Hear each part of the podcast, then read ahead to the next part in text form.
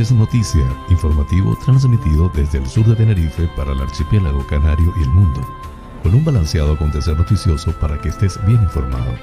José Francisco González te brindará las noticias de una manera agradable y sin sobresaltos para que estés al día. Canarias es noticia porque la información es poder. Viernes 13 de agosto del 2021. Amigas y amigos, sean todos bienvenidos a este espacio informativo transmitido desde el sur de la isla de Tenerife por MDQ Radio Tenerife 107.6 FM en el dial y en streaming por todas sus redes sociales. Transmite desde Ico de los Vinos también Tenerife VIP, otra forma de escuchar radio. Igualmente el portal hellocanarias.com con las noticias más importantes del archipiélago canario, nacionales de España e internacionales. Soy José Francisco González y estoy muy complacido de llevarles este formato, intentando que resulte balanceado, neutro y agradable, a pesar del convulso mundo en que vivimos. Dicho esto, manos a la obra.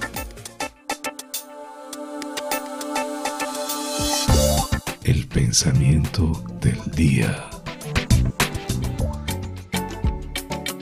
Acaricia tus visiones y tus sueños, ya que son los hijos de tu alma, los planes de tus logros finales.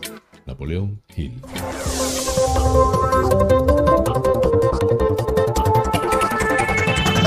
Flash informativo. Titulares del día. Canarias en alerta máxima por riesgo de incendios forestales. La creación de empresas se dispara en Canarias un 67,7% en junio. Coalición Canaria considera que el encuentro entre Torres y Sánchez evidencia la debilidad del presidente de Canarias. Naviera Armas adapta sus camarotes para las mascotas en las rutas en Canarias.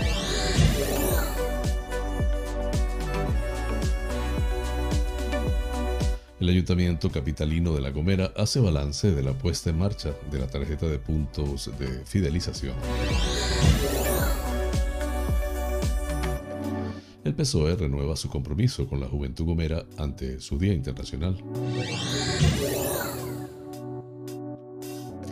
La directora insular recibe al hasta ahora inspector jefe de Policía Nacional en Santa Cruz de La Palma.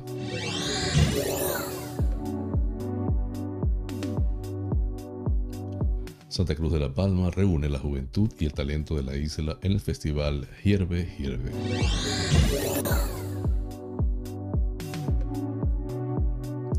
Lanzarote. Continúan las tareas de rescate del barco que chocó contra el dique del puerto deportivo de Arrecife.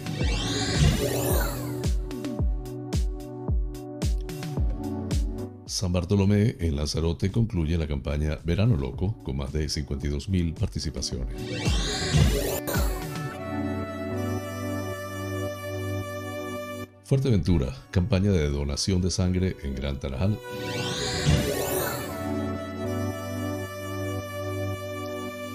Primer plan de juventud de Puerto del Rosario en Fuerteventura.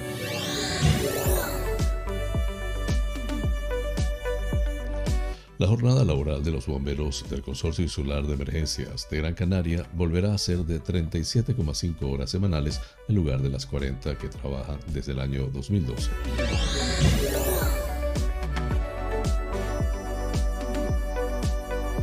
El Ayuntamiento de Teror analiza la situación de las personas mayores tras la pandemia.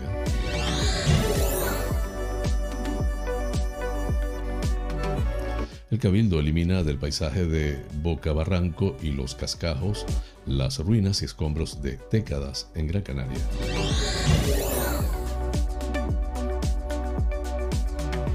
Se pone fin a un ambicioso plan de asfaltado en Santa Cruz de Tenerife.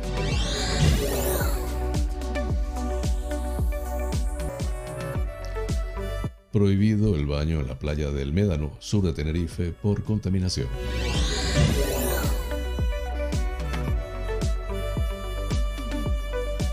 San Miguel, en el sur de Tenerife, invierte 439.770 euros en el acondicionamiento de Costa Bomba y Charco de Archiles, Playa del Barranco.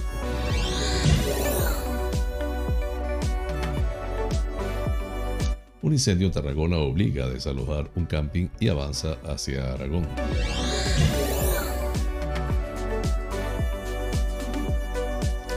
El PP señala la hipocresía de Podemos al anunciar movilizaciones por la luz y le sugiere que salga del gobierno.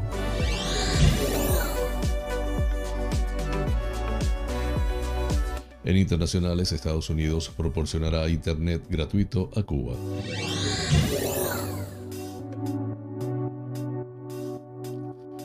Los termómetros de un pueblo de Sicilia, en Italia, marcan 48,8 grados, la máxima histórica de Europa. Así culminamos los titulares del día. Flash informativo. Noticias Comunidad Autonómica.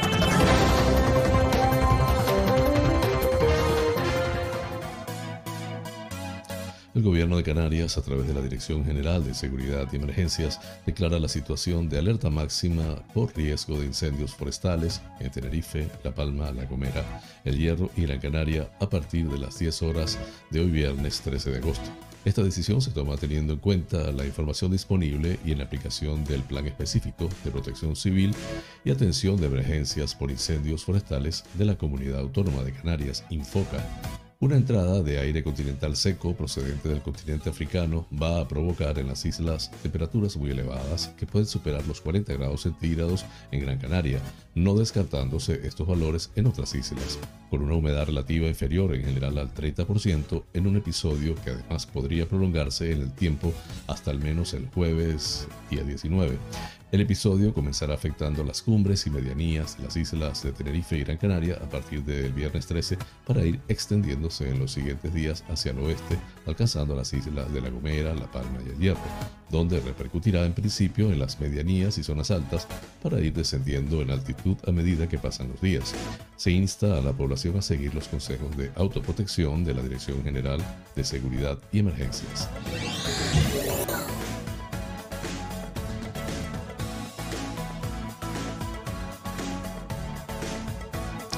El número de nuevas sociedades mercantiles en el archipiélago ha experimentado un crecimiento del 67,7% en relación al mismo mes del 2020 hasta crear un total de 312 empresas.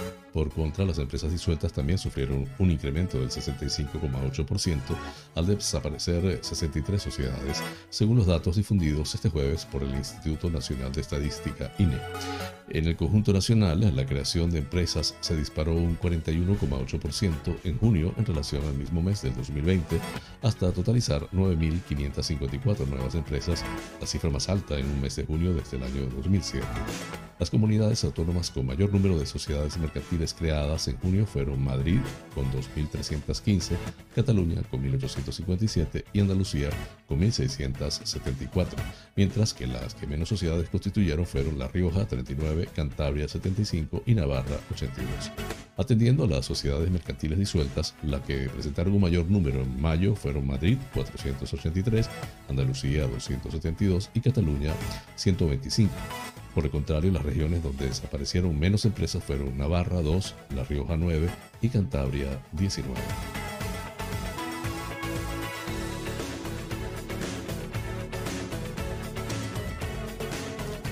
Coalición Canaria Partido Nacionalista Canario ha considerado que el encuentro celebrado entre el presidente de Canarias y del, del gobierno de España, Ángel Víctor Torres, y Pedro Sánchez, respectivamente, este miércoles en la isla de Lanzarote, evidencia la debilidad de Torres en un momento crucial para el archipiélago, ya que tiene más complicada la salida de la crisis en relación a otros territorios.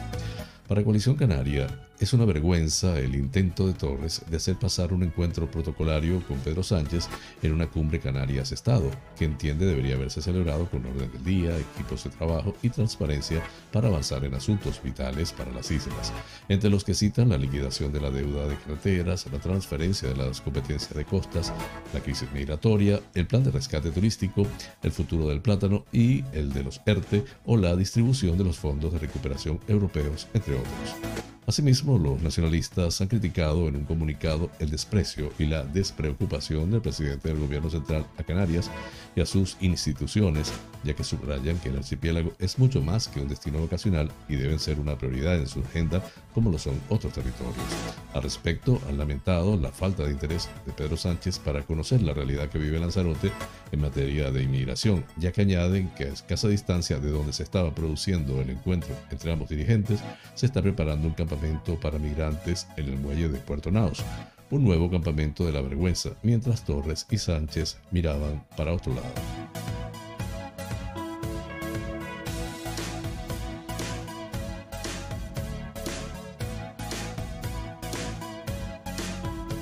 Naviera Arma Transmediterránea estrenó este jueves 97 camarotes en los buques que realizan los distintos trayectos en los que se pueden viajar con perros y gatos, que cuentan con dos camas, empapadores para el suelo, bebedero, comedero y bolsas de recogida de residuos. De ellos, cuatro cubren rutas de las islas, dos interinsulares y otros dos que conectan el archipiélago con Andalucía. Las mascotas deberán acceder a los diferentes barcos en el, en el transportín, siempre que la medida y el peso de la mascota lo permitan, o con bozal y correa de la mano de sus dueños, ha detallado la naviera en un comunicado. Para asegurar el bienestar de las mascotas, solo perros y gatos, estas viajarán siempre junto a sus dueños. El resto de mascotas deberán viajar en los compartimientos habilitados con tal fin. Los ferries Volcán de Timanfaya y Volcán de Tamadaba, adscritos a los servicios de Canarias, cuentan con cinco camarotes exteriores, cada uno aptos para mascotas. En el ferry Volcán de Tinamar habrá 17 de este nuevo tipo de camarotes, 10 exteriores y 7 interiores, que además contarán con luces LED tipo crucero, desde el pasado 31 de julio, este buque que cubre la línea Canarias-Huelva, con escalas en Las Palmas de Gran Canaria, Santa Cruz de Tenerife y Arrecife, Lanzarote, opera de nuevo bajo el control directo de Naviera Armas Transmediterránea. Aquellos pasajeros que ya han adquirido su pasaje habitual para mascota y quieren hacer uso de este nuevo servicio, solo deberán cancelar el primer servicio y añadir el nuevo en servicio extra. El cliente también podrá elegir la acomodación a bordo siempre que haya disponibilidad en el momento de la compra del billete.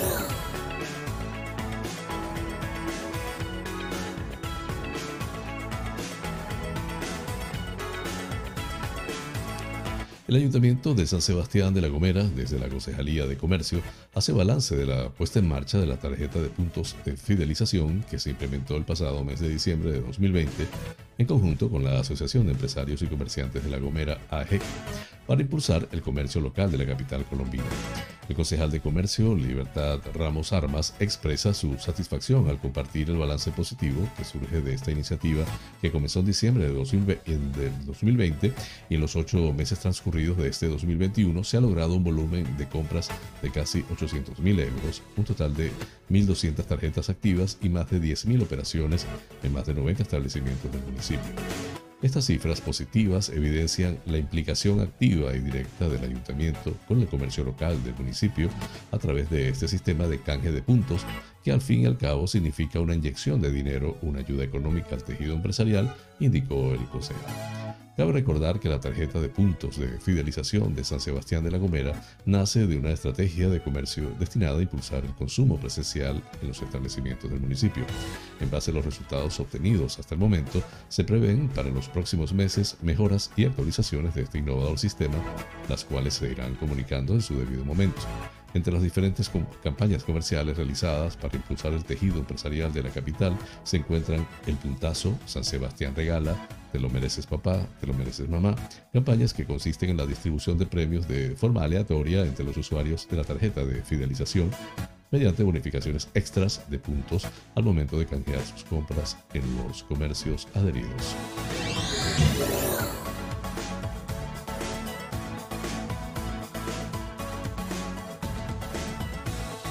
El grupo insular del PSOE, a través de sus consejeros Silvia Badilla, José María Morales e Inmaculada Rodríguez, hacen una apuesta decidida y sin embagues por la juventud gomera ante la celebración ayer del Día Internacional de la Juventud y lo hacen con propuestas serias, consecuentes, reales y de futuro, como es el Plan Insular para la Juventud de la Gomera, un concepto global en el que desde el PSOE se viene trabajando para aglutinar todas las políticas juveniles insulares desde la transversabilidad de las diferentes consejerías como cultura, juventud o servicios sociales y que dé una respuesta conjunta y efectiva a las demandas de los jóvenes gomeños.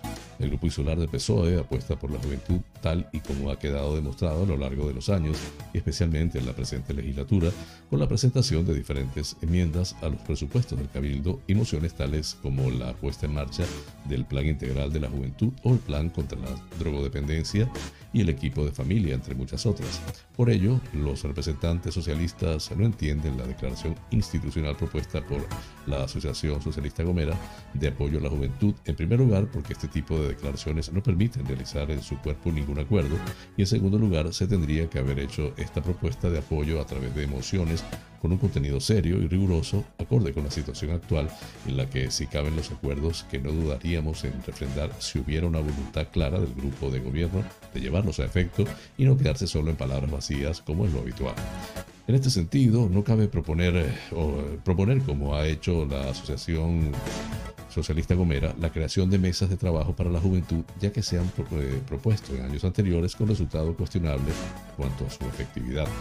Cabe recordar que en el ámbito de los jóvenes, a petición del PSOE, se ha modificado el presupuesto insular y en concreto la partida denominada Juventud, Gastos Diversos de Funcionamiento, por importe de 115 mil euros para la creación de un grupo de prevención y ocio alternativo para los jóvenes de nuestra isla, dada la actual situación de la COVID-19. También se ha propuesto desde el PSOE la creación de un equipo técnico multidisciplinar dirigido a la familia y los menores en riesgo y preriesgo de ámbito insular de apoyo a los servicios sociales municipales por importe de 85 mil euros y ello por la gran necesidad de que exista un equipo dirigido a las familias en nuestra isla. Hablamos de una demanda de años y que no puede seguir siendo una problemática que no se tome en consideración ni se dé cabida a ofrecer un servicio tan reclamado y necesitado.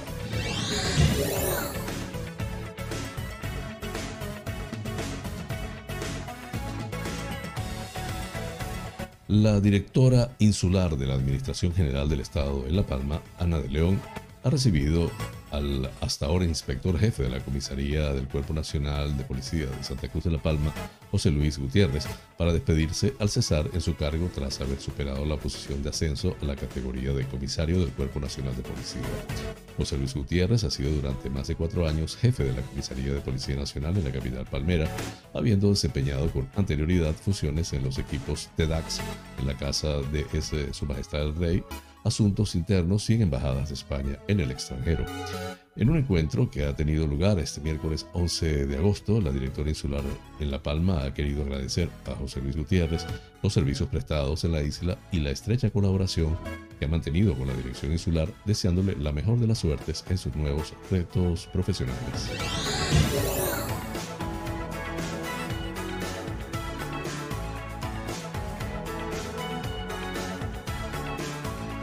El Ayuntamiento de Santa Cruz de la Palma impulsa el séptimo Hierve Hierve, un festival que reúne hoy a las 19 horas en el Castillo de Santa Catalina a la juventud y el talento de la isla. Participan 27 jóvenes que ofrecerán al municipio espectáculos de música, danza, poesía y artesanía, siendo uno de ellos el maestro de ceremonias Darío Hernández, vecino de Mirca y recientemente galardonado Premio Joven Canarias 2021 por el gobierno autonómico. La concejala de Juventud, Daura González, celebra la buena acogida que ha tenido la séptima edición de este festival y también la variedad de talentos y artes representadas. Siempre quisimos que la juventud se expresara sin miedos, que no hubiera obstáculos para sus inquietudes creativas, y eso queda reflejado en la variedad de disciplinas que se mostrarán en este festival, apunta. Laura González también agradece a la Escuela de Arte Manolo Blanic la colaboración con el Hierve Hierve, puesto que fue su alumnado el que diseñó el cartel. Por otro lado, garantiza que el evento cumplirá con todas las medidas sociosanitarias para prever el COVID-19. Las entradas para el Hierve Hierve, en el que también colabora la Caixa, pueden adquirirse a través de la web santacruz.ticketlapalma.com. Durante el evento tendrá lugar un sistema de taquilla inversa con el que se animará al público a entregar de forma altruista una donación para quienes protagonizan el festival. El Hierve Hierve, cuyo nombre está inspirado en una expresión canaria que define a las personas inquietas y con ganas de emprender experiencias nuevas, es el evento con el que el ayuntamiento inaugura la Semana de la Juventud, un programa de actividades que finalizará el jueves 19 de agosto, destinado a personas de entre 14 y 30 años.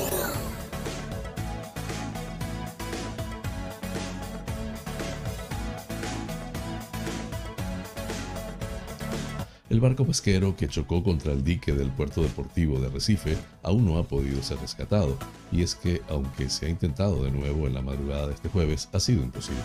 Según han confirmado desde el Consorcio de Seguridad y Emergencias, en la zona han estado actuando en esta madrugada embarcaciones portuarias y efectivos de salvamento marítimo que forman parte del Plan Interior Marítimo que ha sido activado por parte de la autoridad portuaria. Ese plan es exclusivo del puerto y nosotros hemos estado ayudando, dejándoles unas bombas de chique. Si nos activan, pues intervendremos, ha señalado el gerente del Consorcio de Seguridad y Emergencias, Enrique Espinosa, que ha explicado que se espera la llegada de unos flotadores desde Gran Canaria para ver si se logra reflotar el barco. Fue en la tarde de este miércoles, antes de las 17 horas, cuando el barco pesquero chocó contra el dique del puerto deportivo de Recife y desde entonces distintos efectivos se movilizaron para tratar de rescatar el barco, cuyos tripulantes no habían sufrido daños.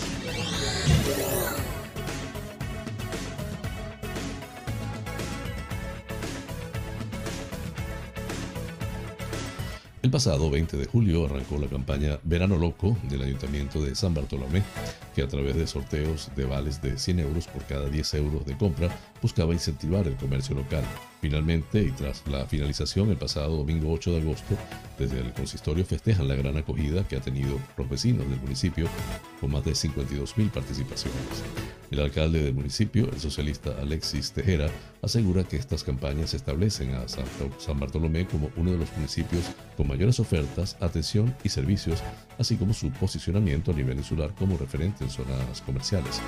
Desde el consistorio explican que con estas campañas se pretende hacer más atractivas las compras y seguir promocionando los comercios con campañas que refuercen la imagen de marca global de Comercio San Bartolomé, haciendo que el cliente habitual o visitante tenga una agradable experiencia en los comercios y establecimientos, a la vez que conseguir fidelizar una nueva clientela. Un total de 90 comercios locales se sumaron al Verano Loco, llegando a 1.100 participantes, según ha señalado la concejala de Comercio Alma María González, que ha dado las gracias a las empresas que se sumaron a la iniciativa por su compromiso y dedicación, así como a todas las personas que realizaron sus compras en el municipio. Mil euros en premios para el municipio. A través del perfil de Facebook de la Concejalía de Comercio se dio a conocer a las 10 personas ganadoras que consiguieron sus boletos al consumir más de 10 euros en alguno de los locales adheridos a la campaña.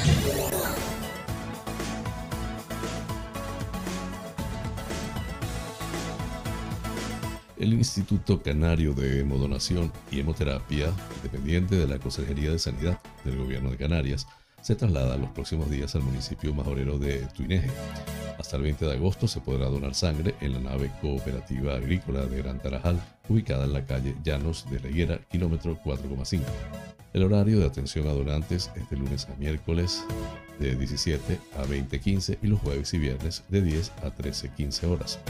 Los requisitos básicos para donar sangre son presentar un buen estado de salud general, tener entre 18 y 65 años de edad, pesar más de 50 kilogramos y en el caso de las mujeres no estar embarazadas.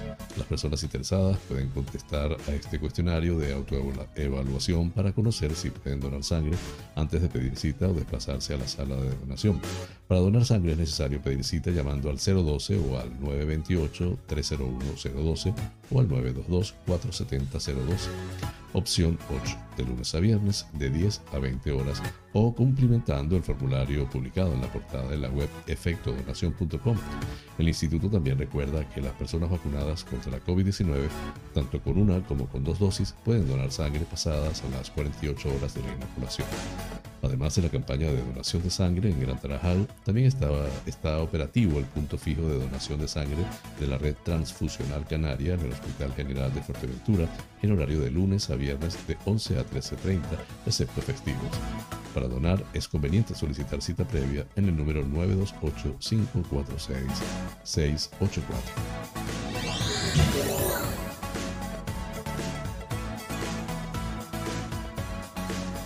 Primer Plan de Juventud de Puerto de Rosario.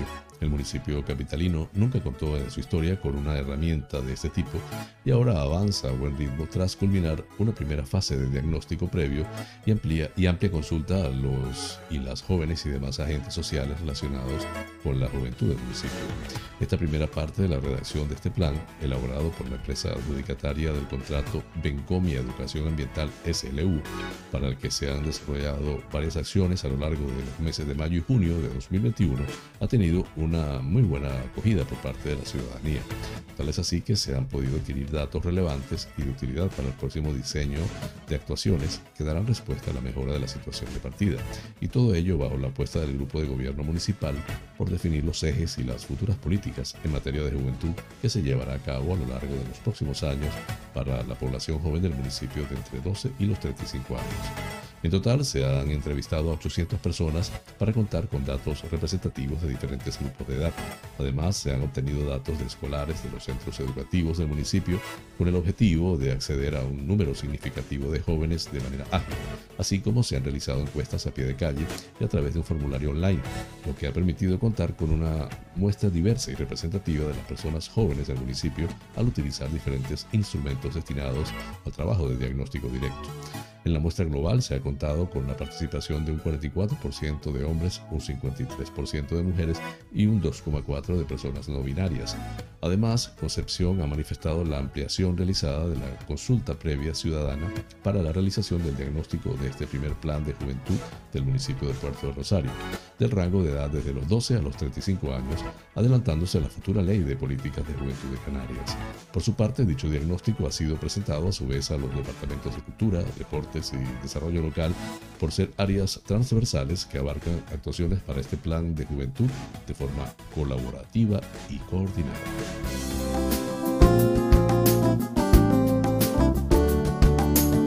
Vida sana.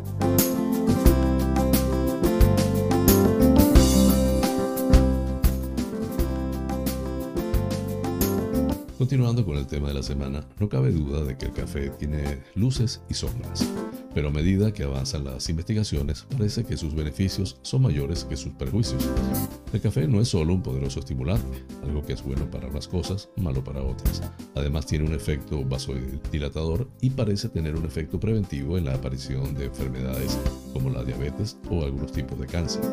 Estas son dos razones más por las que el café es beneficioso para la salud reduce el riesgo de padecer ciertos tipos de cáncer. Un grupo de investigadores de la Sociedad Americana para la Nutrición encontraron que el consumo de café en cantidades elevadas reduce el riesgo de sufrir cáncer de colon. El estudio fue llevado a cabo en más de medio millón de personas y descartó los beneficios del descafeinado.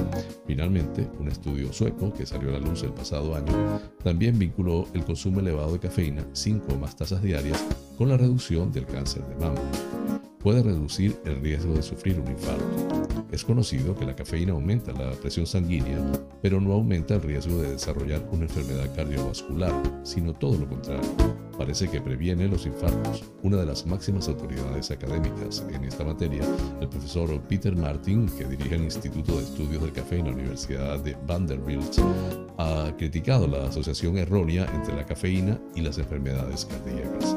El pasado mes de junio se publicó un informe que recoge varios de los estudios realizados durante la última década que precisamente relacionan el consumo en cantidades moderadas con una reducción del riesgo de padecer insuficiencias cardíacas. Unos beneficios que solo desaparecerían si se consumen más de 4 o 5 cafés al día.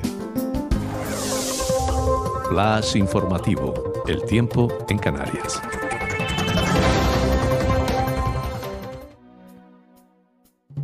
En el norte de las islas de mayor relieve, predominio de cielos nubosos, tendiendo a poco nuboso durante la mañana y formándose algunos intervalos nubosos en zonas bajas al final. En las islas más orientales, intervalos nubosos, tendiendo poco nuboso con algunos intervalos de nubes medias en la segunda mitad del día. En el resto, poco nuboso despejado. Probable calima, especialmente en la altura, en las islas más orientales a partir de la tarde. Temperaturas en ascenso, que pueden ser notables las máximas de zonas de interior de Tenerife e islas de la provincia oriental, donde se podrán superar los 30 grados centígrados, especialmente en zonas orientadas al sur. No se descarta que se alcancen localmente los 34 grados, grados centígrados en medianías del sur de Gran Canaria. Viento del noreste más intenso en litorales sureste y noreste de las islas montañosas por la tarde y con brisas en costa sureste. En cumbres, viento de componente sur flojo o moderado, con intervalos de fuerte en cumbres centrales de Tenerife. Las temperaturas entre los 17 y 33 grados centígrados en las islas afortunadas. Breve pausa y ya regreso con ustedes. noticiero es presentado por fina cortesía de los siguientes sponsors.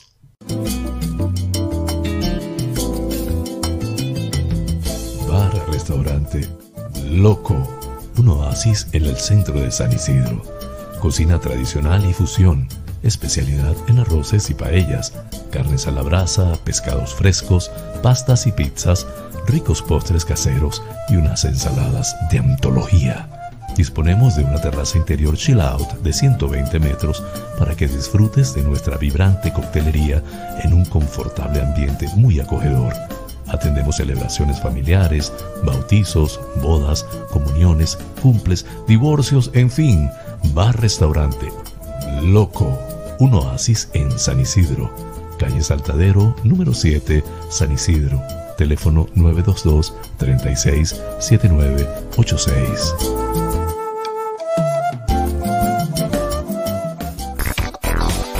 Wheeler Dealer Las Chafiras. Venta de vehículos de ocasión seminuevos con seguro, traspaso y garantía.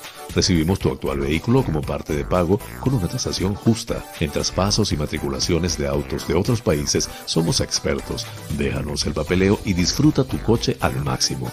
Además, en Wheeler Dealer Las Chafiras hacemos mantenimiento pre-TV, mecánica ligera, cambio de aceite y filtro de tu coche con un servicio profesional y a precios inigualables. Visítanos en Avenida Tembel 49 Las Chafiras, teléfono 922-736-451 o visítanos en nuestra website www.wheelerdealertenerife.com. Wheeler Dealer Las Chafiras. Ven, conócenos y compruébalo.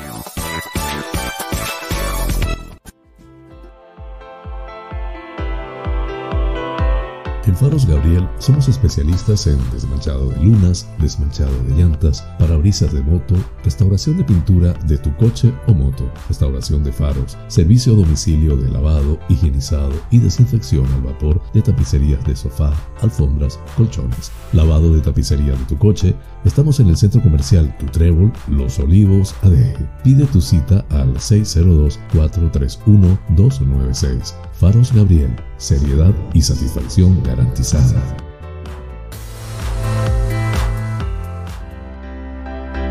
Tal día como hoy, efemérides. En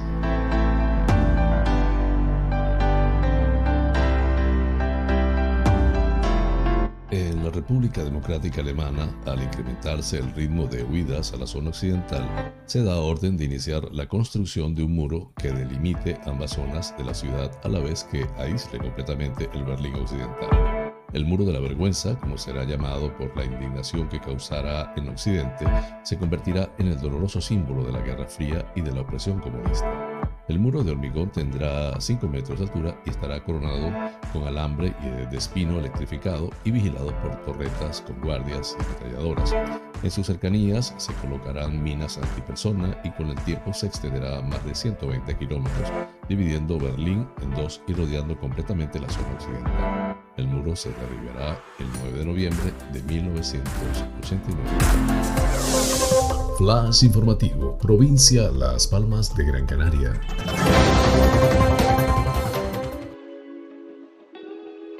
La jornada laboral de los bomberos del Consorcio Insular de Emergencias volverá a ser de 37,5 horas semanales en lugar de las 40 que trabajaban desde el 2012 y en vez de las 35 que reclamaban a partir de este próximo domingo 15 de agosto en virtud del decreto firmado por su presidente Pedro Justo en, en aplicación de la sentencia del Tribunal Supremo que ha anulado ese punto del acuerdo de condiciones laborales de la entidad.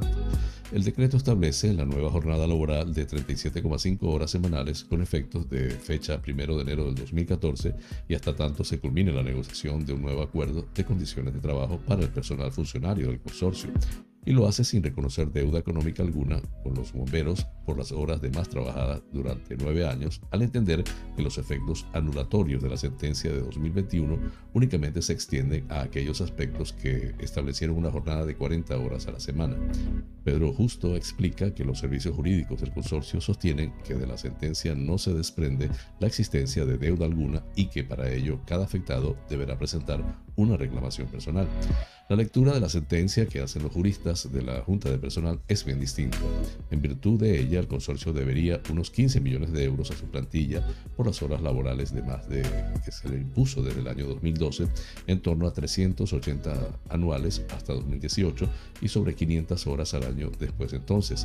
La millonada a pagar a los 200 bomberos del consorcio, que sigue creciendo día a día, deriva de la imposición de una jornada laboral de 40 horas semanales en lugar de 37,5 que le correspondían a ese colectivo hasta el 2018 y de las 35 que deberían haber desde entonces.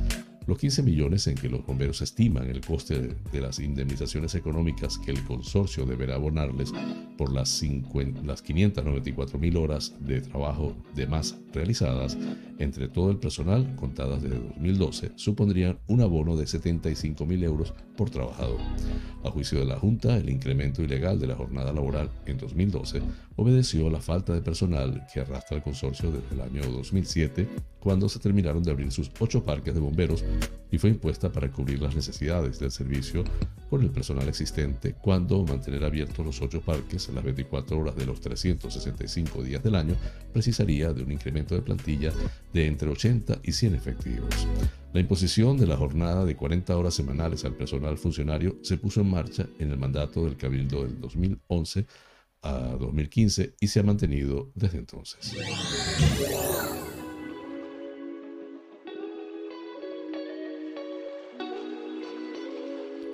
El Ayuntamiento de Teror, a través de la Concejalía del Mayor, realizará un diagnóstico actualizado de la situación de las personas mayores del municipio generada tras la pandemia de la COVID-19, con el objetivo de conocer las necesidades de la población y establecer un plan estratégico durante los próximos años dirigido a las personas mayores de 65 años de edad. El diagnóstico, que se llevará a cabo a través de un equipo especializado de la asociación, incluye dedicada a la inserción y a la elaboración de proyectos sociales dirigidos a colectivos vulnerables. Se ejecutará mediante la realización de encuestas entre la población mayor.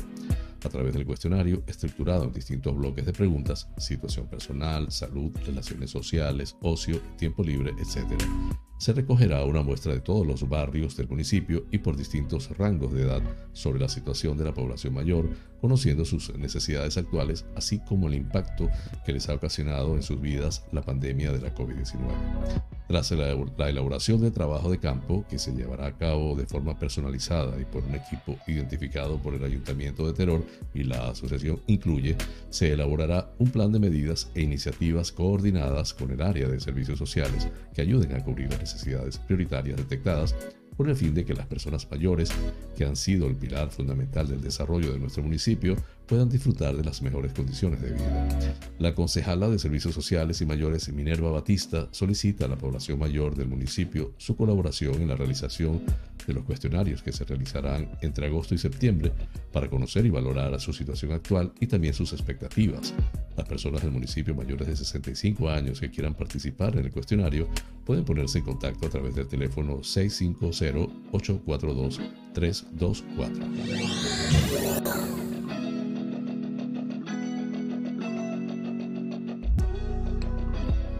Con una inversión que supera los 635 mil euros y la ejecución de tres intervenciones, la Consejería de Política Territorial y Paisaje del Cabildo de Gran Canaria está culminando la regeneración paisajística de Boca Barranco y los Cascajos en Telde, que se han transformado y ya parecen renovados y libres de suciedad y vertidos. Estas actuaciones se enmarcan en el proyecto de regeneración paisajística de la Gran Canaria 1 y se centran en el tramo de la vía que discurre entre la Pardilla y la zona comercial de las terrazas. Un espacio en el que por una parte se han eliminado o restaurado las instalaciones agropecuarias ubicadas en Boca Barranco y se ha acondicionado el polígono industrial de la zona, mientras que en los cascajos se ha realizado el tratamiento de invernaderos y muros. Inés Miranda, la consejera insular de Política Territorial y Paisaje, hace hincapié en que con estas acciones continuamos creando paisaje y regenerando el medio ambiente y, en este caso, procurando que la entrada a la capital esté más cuidada, porque esta imagen es la última que se llevan en las retinas las y los, visitantes cuando salen de la isla. No podemos olvidar que la necesaria reactivación económica debe estar equilibrada con el cuidado del entorno y estos proyectos son una herramienta eficaz para conseguirlo a postillo.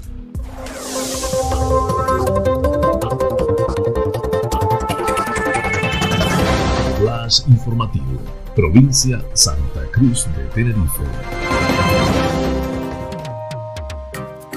El alcalde de Santa Cruz de Tenerife, José Manuel Bermúdez, acompañado por el concejal de Servicios Públicos, Guillermo Díaz Guerra, y del Distrito Suroeste, Javier Rivero, visitó ayer las obras de reasfaltado que se están realizando en la zona de la Rotonda del Muñeco de Nieve, en la Avenida de los Majuelos, que conecta con el enlace de la autopista del sur TF1 y con la del norte TF5 a su salida por las Chumberas. Los trabajos que se han llevado a cabo en horario nocturno, al ser una vía de alto volumen de tráfico rodado, marchan a buen ritmo y su finalización está prevista para este mes. El mandatario señaló que estos trabajos representan para el Distrito Suroeste una importantísima inversión en la rehabilitación de las conexiones de circulación de vehículos, pero también el refaltado de calles y vías de la zona.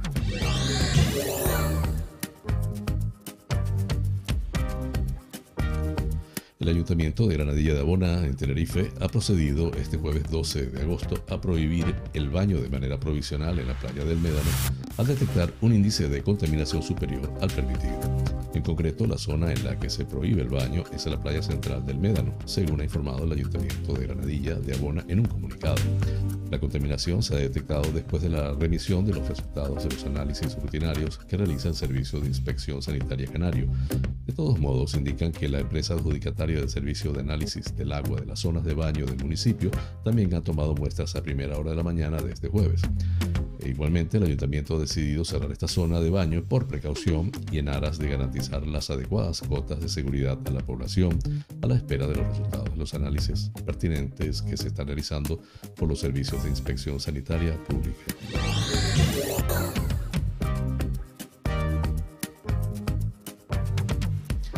San Miguel invierte 439.770 euros en el acondicionamiento de Costa Romba y Charco de Archiles, Playa del Barranco.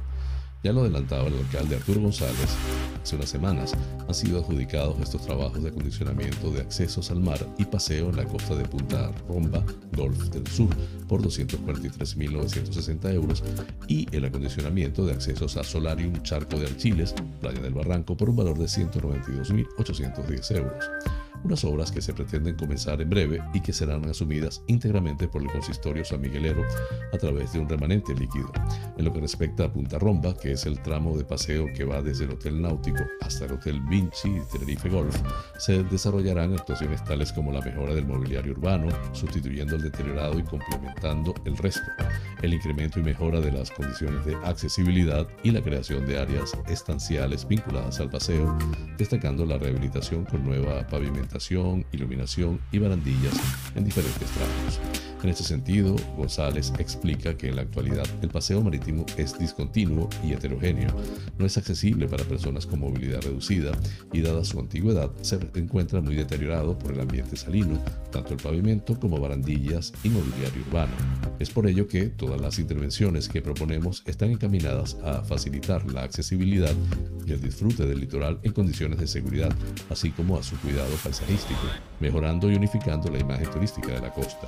En cuanto al charco de Archiles, los trabajos consistirán en la ejecución de una plaza amplia de acceso al mirador, paseo accesible, terrazas para la previsión de kioscos, solarium y duchas, sendas y accesos a la playa.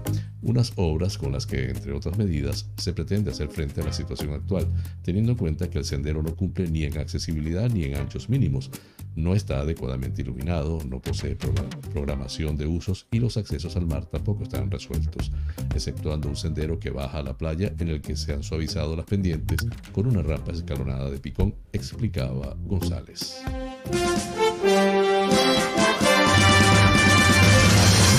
Noticias que inspiran.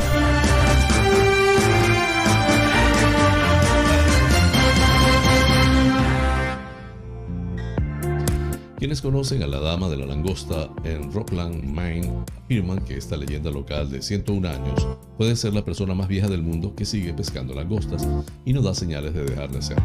Virginia Jeannie Oliver ha sido en la misma calle desde el día en que nació el 6 de junio de 1920.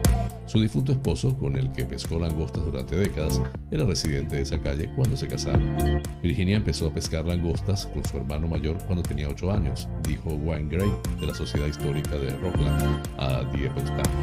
Ha estado pescando langostas de forma intermitente durante 93 años. Virginia, una de tres hermanos, pasaba los veranos durante su infancia en una isla con su familia. Su padre dirigía un criadero de langostas y enviaba a Virginia, de 8 años, a timonear un barco langostero y a buscar ayuda provisional de las islas cercanas. Virginia también ayudaba a su padre a atender su negocio vendiendo suministros y gasolina a los pescadores de langosta locales. Hoy en día Virginia tiene una hija y tres hijos que se dedican a la pesca de langosta, pero a sus 101 años no tiene previsto pasar al relevo. Ella y su hijo de 78 años, Max, han estado pescando langostas de junio a septiembre desde que el esposo de Virginia murió hace 15 años. Después de levantarse a las 5 de la mañana, Virginia conduce su camioneta hasta Old Head con Max tres veces a la semana para subir al barco de su difunto esposo llamado Virginia en su honor. Al timón, impulsada por una fresca brisa marina frente a Andrews Island, Virginia está en su ambiente. Madre e hijo forman un equipo Max arrastra las redes y Virginia anilla las langostas. A pesar de llevar más de nueve décadas en el mar, Virginia nunca se ha mareado y solo ha sufrido un accidente. Una vez un cangrejo le mordió un dedo. Tuvo que ir a urgencias y recibió varios puntos de. Por ahí comentó, Virginia bromeaba con eso, diciendo, ese cangrejo me habría arrancado el dedo si no tuviera un hueso. Virginia asegura que se jubilará cuando muera. Max elogió la determinación de su madre diciendo, está bastante sana, está bien de todo. Además de dedicarse a la pesca de langostas, Virginia cocina comida casera para sus cuatro hijos todos los sábados por la noche y es admirada por sus deliciosas donas y pasteles caseros. Su secreto, dice, es mantenerse ocupada. Cuando le preguntaron cuándo pensaba jubilarse, la mujer de 101 años respondió, cuando muera. Fuente de Epoch Times en español. Flash informativo. Noticias nacionales.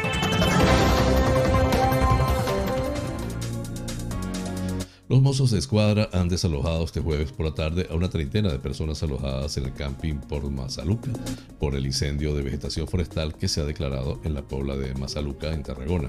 En distintos mensajes en Twitter, los bomberos de la Generalidad han explicado que se han movilizado un total de 37 dotaciones, 11 de ellas aéreas, y que se han pedido dos hidroaviones. El incendio, el más importante por ahora en Cataluña, en el primer día de la ola de calor, se ha iniciado hacia las 14-11 horas en zona de vegetación forestal de la Pobla de Mazaluca, al lado del río Ebro, y evoluciona hacia Aragón. En el camping estaban inscritos una decena de clientes más, aunque no han sido evacuados por ahora porque se encontraban haciendo una actividad en barca por el río. El fuego se ha iniciado en el lado izquierdo del punto kilométrico 17 de la carretera T-7231 y actualmente evoluciona hacia el suroeste. Los esfuerzos de los bomberos se concentran en intentar que no salte el Ebro y establecer ejes de confinamiento a lo largo de la carretera, declaró una fuente de los bomberos de la Generalidad. Las personas que se encontraban alojadas en el Camping Port Mazaluca de Tarragona están siendo trasladadas al polideportivo del municipio de Fayó, en Aragón. Los bomberos trabajan con el resto de cuerpos de emergencias en el incendio y se ha pedido ayuda al cuerpo de bomberos de Aragón, además de cortarse los accesos a la zona. Adif ha quitado la atención de la línea ferroviaria que pasa por la zona del incendio de la Pobla de Mazaluca en Tarragona a petición de los bomberos de la Generalitat y actualmente no circulan trenes en ese tramo. Según ha indicado el administrador de infraestructuras ferroviarias, actualmente está interrumpida la circulación de trenes entre Favara y Flix en las líneas Reus-Zaragoza. El fuego se ha iniciado este jueves por la tarde y ya ha afectado una superficie aproximada provisional de unas 33 hectáreas, lo que supone casi todo el terreno forestal. Protección Civil ha pedido a los ciudadanos que no se acerquen a la zona de la Pobla de Mazaluca por su seguridad y la de los equipos de emergencias que siguen trabajando.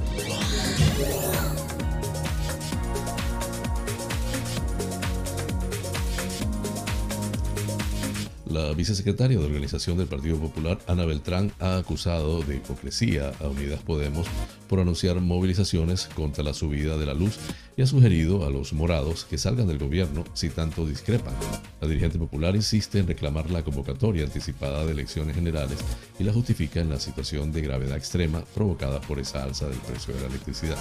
Para Beltrán, el gobierno ha llevado a esta situación en la que mucha gente no va a poder llegar a fin de mes por el recibo de la luz y es lo que les quita el sueño, tal como ha señalado una entrevista en la cadena COPE recogida por Europa Press.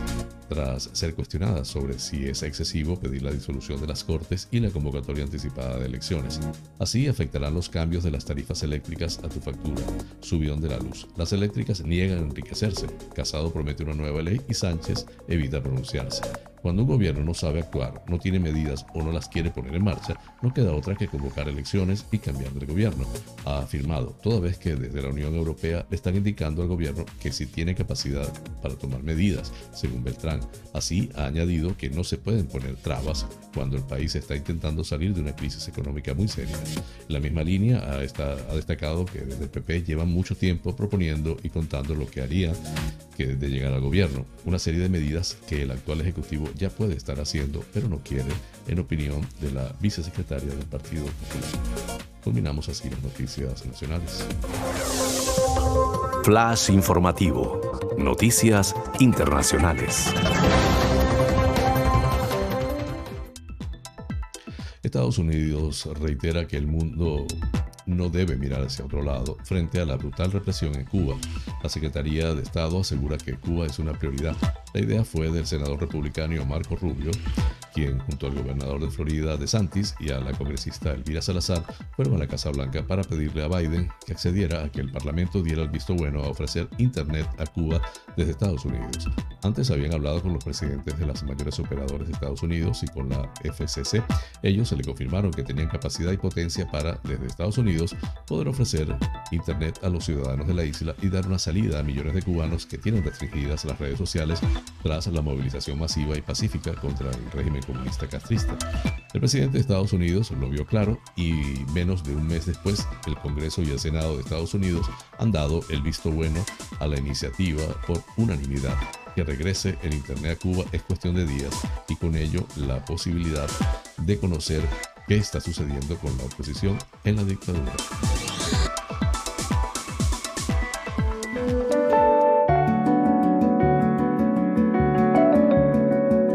Los astros hablan.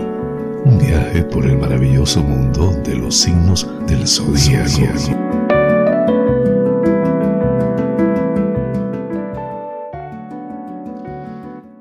Es un día en el cual lo más importante será la forma en la que proyectes tus ideas novedosas, incluyendo la diversión y la alegría en ellas. De esta manera será más sencillo que consigas las metas que quieres lograr y todo ello siempre con optimismo. Tauro, podrás aprovechar la gran capacidad de destacar que tendrás y que te ayudará a desarrollar tu mejor manera de atender los temas personales y sociales de una manera productiva. Y la parte profesional también se verá beneficiada, de paso, de todo ello también. Géminis. Notarás que tu alegría y tu forma de sentir la vida de manera natural e idealista estará marcada por la forma sincera y amable que tendrás al tratar a las demás personas.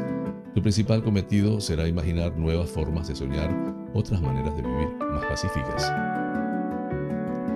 Cáncer es un día muy diferente y en el cual darás importancia a tu sistema de creencias y de valores. Puede que te sientas con la capacidad de dar mayor importancia a algunas cosas que antes ni te interesaban, pero lo importante es que disfrutes y que tu alegría sea expandida a los demás. Leo, deberás aprender a organizar de una manera simpática y alegre las reuniones y encuentros que tengan lugar en esta jornada, lo que significa que podrás sentirte con mayor unión a algunas personas que están cerca y que notarás que te ofrecerán tu cariño o su cariño de manera increíble. Virgo es un día para sentirte con mayor empatía y cercanía a algunas personas que forman parte de tu vida, ya sea más o menos cercanas, lo que significa que podrás aprovechar la capacidad que tienes de ayudar y de escuchar a los demás. De esa manera te sentirás con mayor alegría de vivir. Libra es un día para sentir dentro de ti la alegría tanto propia como la de los demás, lo que significa que podrás descubrir maneras divertidas y joviales de llevar adelante tus planes. Y también te servirá para notarte más unido a las personas que quieres. Escorpio, podrás organizar tus asuntos de estabilidad e interrelacionados con algunos económicos de una manera que unifique la opinión de los demás para que podáis poneros de acuerdo y consensuar la manera de actuar también podrás organizar algunos temas hogareños que necesitan método y orden. Sagitario, es un momento en el cual podrás acercarte a los demás y mantener conversaciones interesantes y provechosas para sacar conclusiones y para poder plantear metas nuevas en la vida y propuestas brillantes. todo ello será fructífero para los demás. Capricornio, es un día para poder utilizar tu ideal de vida y aprovechar tu serenidad y tu calma en temas que tengan que ver con los asuntos económicos y relacionados con el trabajo. Es importante estabilizar ciertas situaciones familiares. Acuario, tendrás que aprovechar la capacidad de crear nuevas ideas que te ayuden a proyectar tus metas. Tendrá la participación de amistades cercanas de confianza que siempre están cerca de ti y entre todos formaréis planes provechosos y fructíferos. Piscis es un día en el que tu gran intuición te ayudará a crear un ambiente de equilibrio y de ayuda a tu alrededor, con el cual se obtendrá la gran armonía necesaria para solucionar asuntos del pasado que necesitan resolverse de una vez por todas.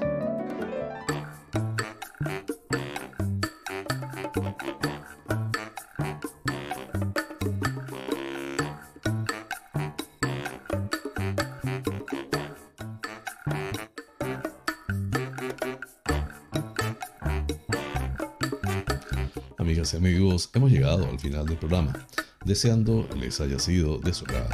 Realmente es un auténtico placer llegar a ustedes desde esta pequeña isla incrustada en el Océano Atlántico hasta los sitios más recónditos del planeta. En muchos de esos lugares se encuentran espectadores canarios, entre otros. Vaya hasta ellos y hasta todos con cariño este programa. Por mi parte, les invito para el próximo lunes a la misma hora y por el mismo lugar para encontrarnos con el acontecer de las Islas Canarias y del mundo. En la dirección, producción y presentación del programa, quien tuvo el inmenso placer como siempre de acompañarles, José Francisco González, invitándoles a suscribirse a mi canal de YouTube Canarias es Noticia en Directo, darle un like si les parece, activar la campanita para recordarles cada nueva emisión del noticiero y compartirlo. Así pues, me despido con la eficaz frase, es mejor ocuparse que preocuparse. Hasta el lunes, feliz fin de semana.